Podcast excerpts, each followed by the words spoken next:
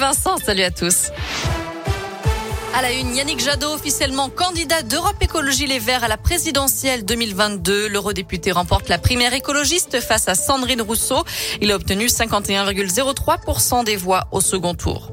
Bientôt un nouveau protocole sanitaire dans les écoles. Jean-Michel Blanquer annonce qu'il sera mis en place dans une dizaine de départements, sans doute à partir de la semaine prochaine.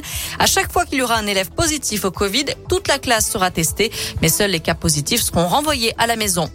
Une école maternelle de Clermont envahie par les puces. Jean de la Fontaine dans le quartier de la Gautière. L'école a fermé ses portes jusqu'à nouvel ordre hier, mais la continuité pédagogique est assurée. Les 167 élèves doivent être dispatchés dans d'autres lieux. C'est la journée mondiale pour le droit à l'avortement. A lieu à Clermont, place de Jaude, avec une distribution de tracts. Une marche doit partir à 18h30. Il avait lancé un œuf sur le président. Il finit interné en psychiatrie. L'étudiant de 19 ans qui a visé Emmanuel Macron hier matin durant sa visite au CIRA près de Lyon a finalement été hospitalisé de force dans un établissement psychiatrique d'après le parquet. Son examen a conclu à l'abolition de son discernement au moment des faits. À l'étranger, 16 personnes blessées dans une explosion en Suède. Un immeuble de Göteborg a été ravagé par les flammes. Il pourrait s'agir d'un acte criminel sur fond de règlement de compte mafieux. Un mot de foot et déjà un choc au Parc des Princes. PSG Manchester City, c'est ce soir, deuxième journée de Ligue des Champions. Le coup d'envoi sera donné à 21h.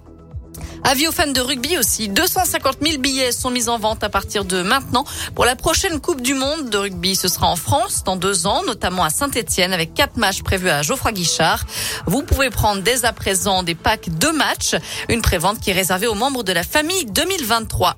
Enfin, le début de l'opération Job Dating pour les étudiants organisée par euh, Auvergne-Rhône-Alpes Orientation. Une trentaine de recruteurs sont présents pendant trois jours place de Jaude avec plus de 300 offres d'emploi dans l'animation, les loisirs, l'hôtellerie ou la restauration. Il faut venir bien sûr avec le CV. Merci beaucoup Noémie.